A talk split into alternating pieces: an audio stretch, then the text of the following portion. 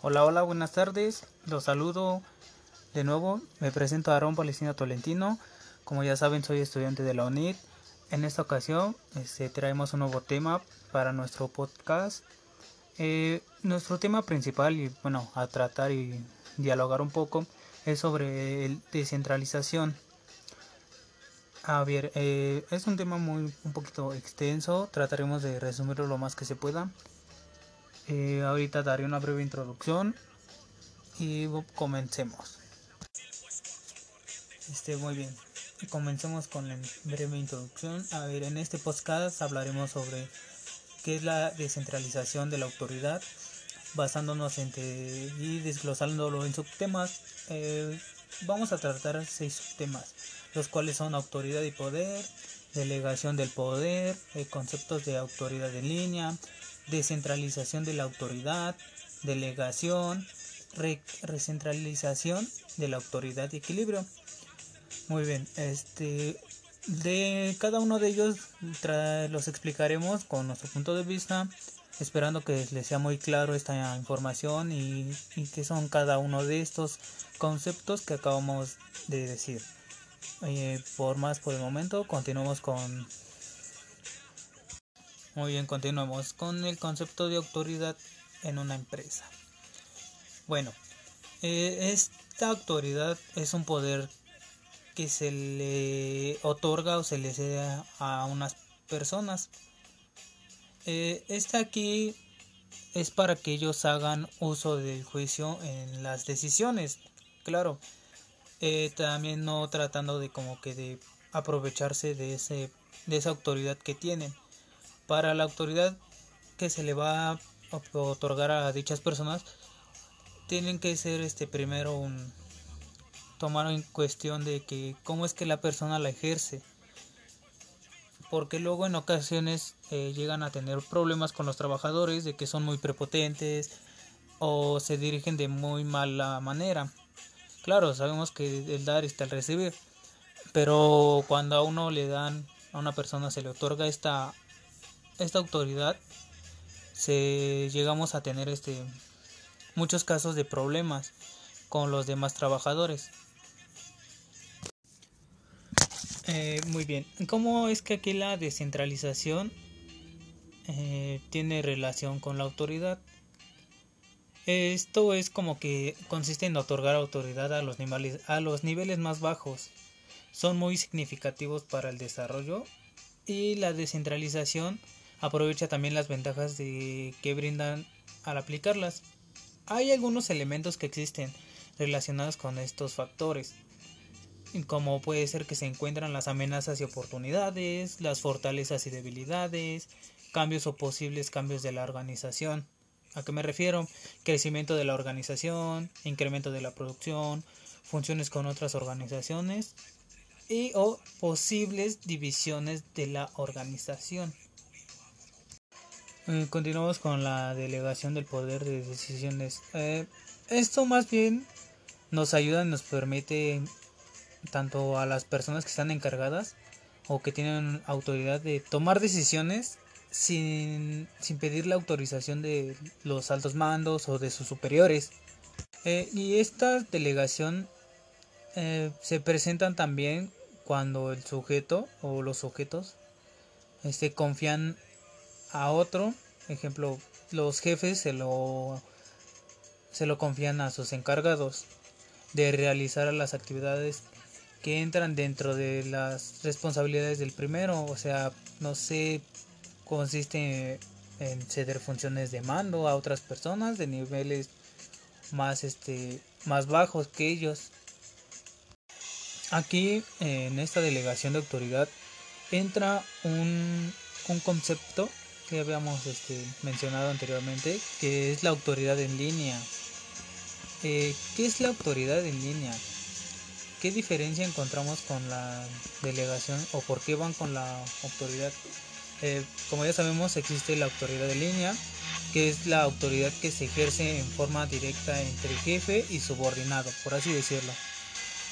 Pero también aquí está la autoridad staff, que no da órdenes directas, sino sugerencias, sus puntos de vista.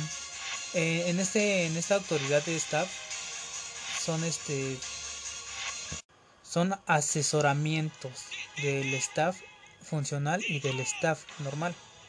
Eh, ¿Qué son los staff?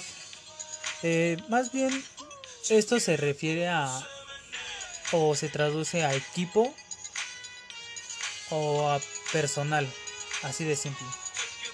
Eh, este, la palabra staff viene de la lengua inglesa. ¿Cuáles son las funciones de un staff? Estas personas son quienes apoyan y en la forma de, de, de funciones a los, a los otros departamentos. Bien, ahora continuamos con la descentralización de la autoridad. Eh, Aquí nos permite la delegación de autoridad a niveles inferiores, sea en confiar determinadas actividades administrativas o secciones que no guardan en relación jerárquica con la administración. Eh, en ocasiones este aquí es donde se le pone como que la confianza a tus trabajadores, tus compañeros, tus encargados de niveles inferiores. ¿Cuáles son las ventajas de la descentralización? Las ventajas de la descentralización eh, son este se proporcionan eh, entrenamientos a los trabajadores eh, existe mayor información sobre la situación por parte de quienes toman las decisiones se amplia la posibilidad de, de optimizar el control se maneja la toma de decisiones para ampliar este los niveles inferiores. También se aumenta la eficiencia aprovechando el tiempo y la aptitud de los funcionarios también. Se mejora la calidad de decisiones, se, se reducen los gastos de coordinación debido a, la, a una mayor autonomía de las diferentes áreas. Ahora, ahora bien, ¿Cuáles son las posibles desventajas de la descentralización? Puede que llegue a presentarse una falta de información, que no tengan coordinación entre los diferentes departamentos, un mayor costo en los en, en la administración y también Mm, en ocasiones no llega a existir uniformidad. Las políticas y procedimientos varían mucho en cada departamento, entonces en ocasiones llegan a tener este diferencias de ideas y esas también pueden ocasionar este conflictos entre los diferentes departamentos o personas trabajadores o hasta en ocasiones si son este son este proveedores también. Muy bien, continuamos con el siguiente concepto que es delegación o facultamiento. Eh, o también se le puede llamar empoderamiento, eh, empowerment. Eh, esto quiere decir que se le proporciona la libertad a una persona para realizar lo que desee y que alcance ese éxito. Siempre y cuando hagan lo que los, los directivos quieren. El empowerment tiene las siguientes características, que son la autoridad y responsabilidad, la retroalimentación, confiar en el equipo, enfoque en la mejora continua, proveer información y la capacitación.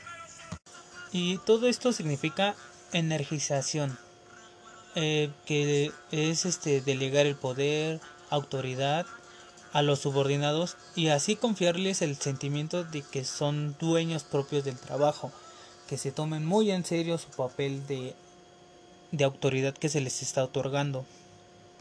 Y de esta manera, así fortalecerían los procesos de una empresa para que sea más competitiva.